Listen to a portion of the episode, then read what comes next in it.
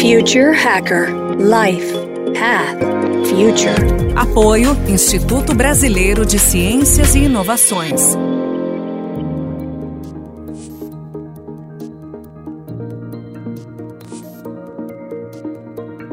Olá pessoal, bem-vindo ao Future Hacker.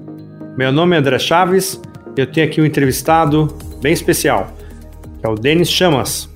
O Denis lidera equipes globais de transformação digital há mais de uma década, tanto em grandes empresas como grandes agências. Né? Ele é responsável pela frente de transformação tecnológica da Philip Morris aqui no Brasil e por estratégias de inovação transversal. Né? Ele é mestre em tecnologias da inteligência e do design digital pela PUC certificado em inovação radical pelo MIT, futurista e especialista em foresight estratégico pelo Institute of for the Future. Também é professor do Miami Ed School, Ed School e comanda o Startup Head Lab, focado em pesquisa de maturidade tecnológica, hack de, de cognição e construção de cenários. O trabalho sempre busca soluções não convencionais para aceleração de futuros desejáveis para pessoas e organizações. Bem-vindo, Denis. Acertei o seu mini bill? Acho que acertou, meu. Tudo certo. Um prazer estar aqui com você, viu? Prazer é nosso, cara. Você é uma característica de, de um profissional aí que a gente gosta muito de ouvir o conceito do Future Hacker aqui. Como você hoje né, trabalha com transformação numa grande empresa, como é que deve se criar uma conexão entre o futurismo e o roadmap estratégico das corporações? Na sequência dessa pergunta, só se você puder me responder assim, se o futurismo ele é levado a sério dentro das ações hoje em dia. Nossa, ótima pergunta, André, para já começar com o pé na porta, né? Eu acho que, de fato, é, eu estava construindo uns meses atrás, fechando a minha tese de mestrado, e eu ouvi uma colega minha lá do Institute for the Future sobre futurismo, a Natalie Nixon. E ela me falou uma coisa que ficou muito marcado na minha cabeça. Ela falou que é, pensar futuro, estudar o futuro, trabalhar com futurismo, na verdade, é sobre estar hiperconectado com o presente hiperconectado com as possibilidades, hiperconectado com o que a gente tem agora, para a gente de alguma forma começar a projetar e imaginar cenários de futuro especular eles. Nas organizações como a gente tem hoje, nas áreas de estratégia, nas áreas comerciais, enfim, você pode escolher o nome, a função, mas no final do dia a gente sempre usa um forecast, sempre faz alguma extrapolação ali numérica ou de expectativa, às vezes vai até no feeling, para conseguir construir, imaginar um futuro, como é que vai ser um daqui, daqui um, dois, três, cinco anos no máximo, né? E eu acho que trabalhar com Foresight, as ferramentas que o Foresight trazem, ele consegue tirar essas organizações e pessoas, né, no final do dia, desse lugar comum, que é justamente fazer eles pensarem um pouco sobre o que vem por aí, do como é que vai ser um cenário de, de 10 anos, para onde essa organização quer ir, quer chegar, quer alcançar, quer se proteger, quer construir, e de alguma forma virar uma camada a mais nessa estratégia, nessa construção do dia a dia. Então, respondendo de uma forma bem prática, eu acho que tem conexão total eu acho que é um layer adicional, não é uma ruptura na forma de trabalho. Leva um pouco de tempo para aprender, obviamente, para conseguir encaixar isso do melhor jeito possível para a cultura da organização, mas eu tenho certeza absoluta que isso consegue e vai definir as empresas daqui para frente. Quem conseguir entender melhor isso e de alguma forma não ficar com aquele comportamento de combater tudo que é novo, combater o futuro e na verdade começar a negociar com ele para fazer melhores escolhas e tomar melhores decisões. Então, a minha perspectiva é muito ligada nisso, assim. Eu acho que o futuro precisa ser bem trabalhado. De uns anos para cá, futurismo veio bem para moda, assim, virou um, um, termo que muita gente fala, que muita gente é, é, toca, se diz futurista. E eu tive uns anos atrás a oportunidade de começar a estudar, de começar a entender esse negócio melhor. Entrei por essa porta também. E aí, para de alguma forma não ficar falando um monte de bobagem por aí, e eu acho que eu falei bastante muitos anos atrás, e, e consegui ter um, um approach um pouco mais estruturado para conseguir trazer esses projetos, ideias para a mesa e conectar com, com as oportunidades, com, com o negócio que a gente tem hoje, seja lá qual ele for, e fazer essa ponte, né? Então acho que tem essa coisa meio da novidade, da do shiny object, sabe? Aquela coisa meio filme de ficção assim, mas na prática eu vejo isso como uma habilidade e como uma coisa muito é, muito tangível como uma melhoria significativa nessa tomada de decisão, nesse desenho de forecast e tudo mais. É, é uma qualidade muito, muito grande que as organizações muitas vezes nem olham, não conhecem e não têm contato. E não tem nada muito complexo. A complexidade vai quando você vai conseguindo construir os cenários, enfim, e, e ter melhores conversas a respeito. Mas, uh, long story short, é isso. Eu acho que o caminho é esse estudar futuro, estudar, for, estudar foresight é um caminho sem volta para as organizações que querem prosperar e querem se, seguir sendo relevantes. Perfeito, Denis. Para quantas empresas isso ainda já é uma, uma realidade ou, ou é, ela ainda é uma coisa mais elitizada para algumas corporações? Como é que está isso do ponto de vista de maturidade para o mainstream, assim, né? Cross the chasm, né? Quem já passou lá o abismo para incorporar isso no mindset da empresa? Putz, essa é uma ótima pergunta. É, inclusive com, com o Red Lab, que é a, minha startup que justamente trata desse tipo de assunto, e a gente trabalha com poucas empresas por ano, porque a gente consegue escolher bem, e a empresa para trabalhar com a gente precisa ter bastante apetite, sabe?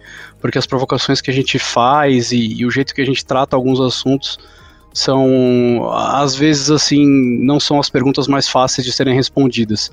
E pegando esse gancho, é, quando a gente começa a imaginar o futuro, como vai ser a sua frota de vendas, o seu sua, sua frota de, de, logística, seu time de vendas, o que for, essa ressignificação pode ser muito sensível para algumas pessoas, para alguns segmentos, ou você quer entrar em algum mercado que talvez é, seja estratégico que ninguém está fazendo ainda. Então, o foresight acaba sendo praticado de uma forma muito é, é, confidencial a maior parte do tempo. Ou às vezes, numa corporação multinacional, por exemplo, o time central tem, tem contato com isso, tem o desenho do que do que vai ser o futuro da organização e vai meio que plantando as sementes nas afiliadas, nas, nas filiais mundo afora é uma disciplina que já tem 50 anos de existência, mais ou menos, um pouco mais, um pouco menos, ela ainda tem um, um, certo tabu sobre mostrar os cases de sucesso, sabe? A gente tem alguns bem interessantes que são super clássicos, assim, da Shell, na época da crise do petróleo, como que ela conseguiu desenhar alguns cenários bem interessantes. Um mais recente agora, da Tyson Foods, por exemplo, que é uma empresa gigantesca de, de, de, processamento de carne nos Estados Unidos, e acho que globalmente até, que começou a investir em proteína vegetal antes desse hype né, que a gente está vivendo agora de, de fazenda do futuro e tantas outras coisas, os caras já alguns anos atrás, meio que um contrassenso, uma empresa que levantava a bandeira da carne, que representava o setor, investir em proteínas vegetais que imitam carne, que loucura é essa? E os caras já tinham essa visão lá na frente. Então, o foresight ele acaba sendo aplicado, muito do que a gente discute e o que a gente mostra acaba não podendo ser trazido para a luz do dia, assim, de uma forma mais aberta, como um caso de sucesso, porque as coisas vão mudando e acaba sendo uma prática que é do dia a dia do, da empresa, dia a dia da organização. Mas quando você começa a olhar e procurar alguns bons exemplos, assim, tem vários legais. Outro incrível também é da Nintendo, por exemplo, que através do tempo começou com uma empresa que era uma empresa de cartas, né, de jogos de cartas, aí mudou para uma empresa de entretenimento, mudou para uma empresa de videogames, e ela foi se transformando, entendendo, fazendo acordos com comerciais com um, com outros, é uma história super rica de entender e, e, e, se aprofundar assim, e mostra como eles sempre foram buscar o novo, prepararam esse caminho e fizeram sempre esse ciclo virtuoso. Tem alguns exemplos, mas precisa ter um olhar um pouco mais sofisticado para entender isso, porque acaba sendo um diferencial muito estratégico e pouca gente vai entregar de bandeja, seja pela criatividade e, e, o insight que tem ali de uma coisa super interessante, ou seja porque é uma coisa às vezes que quer bloquear o mercado, quer evitar que alguma coisa maior aconteça e prejudique o seu negócio atual enfim, às vezes não é bonito, ou às vezes é muito bonito e as pessoas não querem dividir esse brinquedo. Então, quem sabe no futuro um pouco mais aberto, mais próspero, a gente consiga ter esse tipo de estratégia um pouco mais aberta, a gente possa discutir mais abertamente sobre esses assuntos. Perfeito, cara. Mais do que elas prontas, a gente quer exatamente as pessoas que estejam né, desenhando, criando, né, ou usando o futuro com projetos aí no presente, né? Ô, Denis, você acredita que assim, a inovação numa empresa ela deva ser semelhante à de criação de uma agência. Ou seja, o sucesso dela vai ser quando ela tiver dia para nascer e dia para morrer. Você concorda com essa, essa afirmação? Cara, eu, eu, concordo totalmente. Eu acho que o caminho é esse mesmo. E, e fazendo dois pontos assim que eu, que eu acho que vale pesar um pouco a tinta. O primeiro é que conceitualmente a inovação dentro das organizações não é bem entendida. Então, primeiro a gente pode falar de uma inovação radical que vai querer te colocar num espaço que não existe, ou construir um espaço, ou faz, mudar a empresa de patamar, enfim, fazer uma ruptura num negócio, num, num segmento, na própria empresa.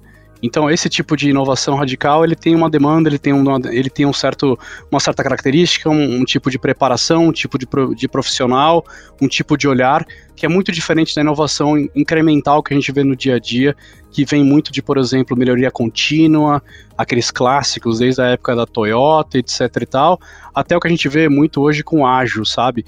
E aí a gente vê o cabo totalmente cruzando, sabe? O cara esperando que a revolução da empresa venha de um time ágil que está aprimorando uma ferramenta, que está fazendo pequenos testes e evoluindo uma ferramenta para ter features melhores para atender melhor o cliente. Então, entender conceitualmente as coisas é o ponto de partida. Então, se você não entende conceitualmente as diferenças, até para você cobrar o teu profissional, o teu gestor, o teu líder, é, você vai ficar só patinando e não vai chegar a lugar nenhum e depois vai falar que a culpa é do futurismo, é do ágil, é do sistema X, do livro YZ.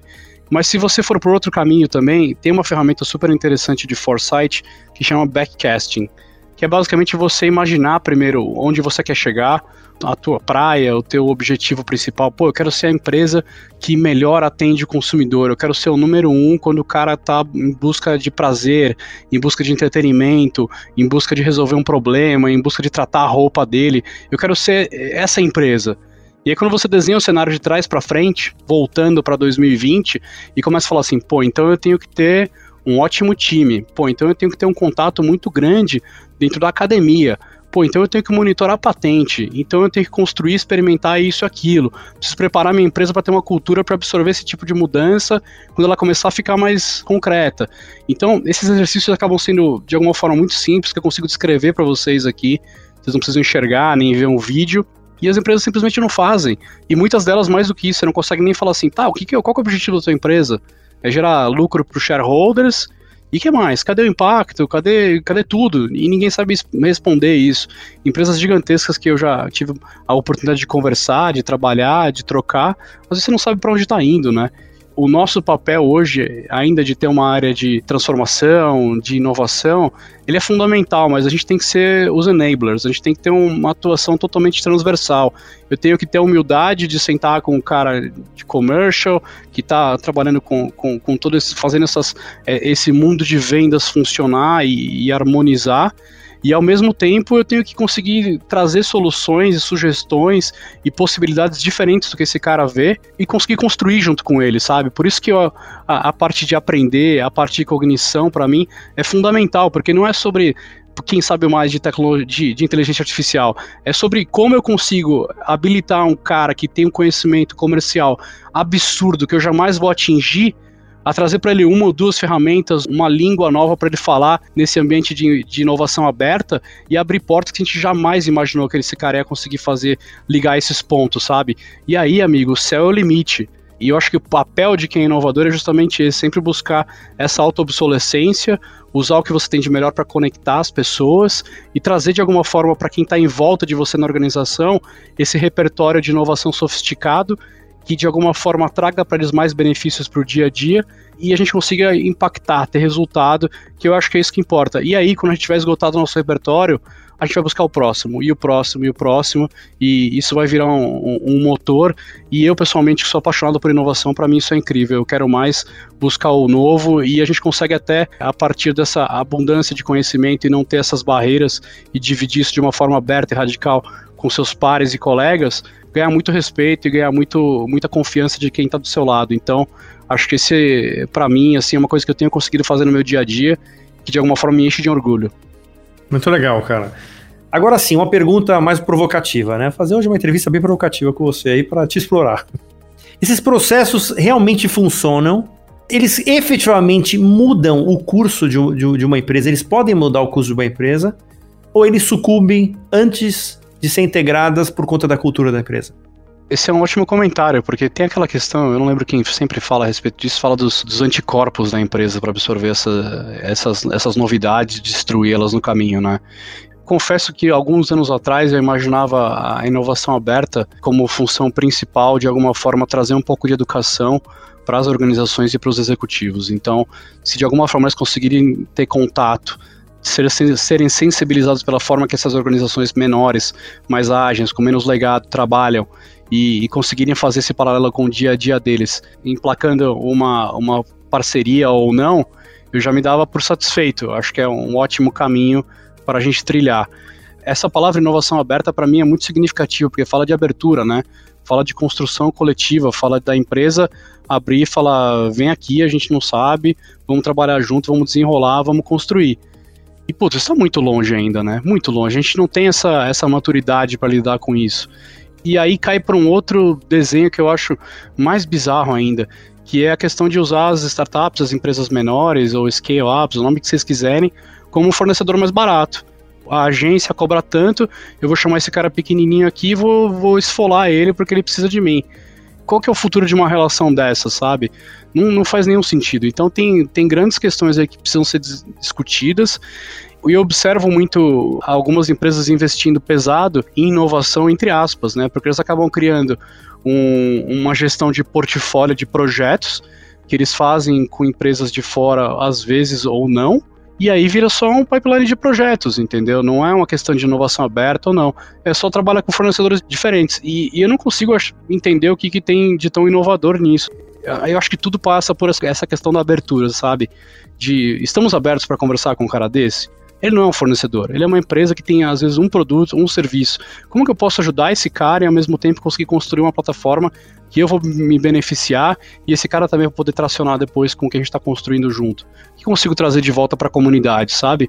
E aí você tem uma marca empregadora, você tem outros assuntos muito mais legais para tratar do que simplesmente fazer um corte de custo ali esfolando um fornecedor, sabe? O caminho, na minha, na, minha, na minha visão, é muito por aí, sabe? Quem sabe aí com alguns anos, entendendo esse jogo um pouco melhor, as empresas consigam aproveitar e, e ter uma troca, porque ser parte do ecossistema é importante. Você não vai ter sempre todo o dinheiro do mundo, com todos os recursos, com todos os especialistas do mundo do teu lado. Se você puder contar com o ecossistema e com boas parcerias do teu lado para desenvolver alguma tecnologia ou pelo menos para saber o que está acontecendo, você tem muito mais chance de sair na frente que um concorrente seu, por exemplo. Perfeito, concordo em gênero e grau. E eu no próximo bloco eu vou dar um exemplo pessoal, exatamente isso que você está falando. Pessoal, até mais. Logo mais o segundo bloco com um papo ótimo com o Denis Chamas. Future Hacker Life Path Future. Apoio Instituto Brasileiro de Ciências e Inovações.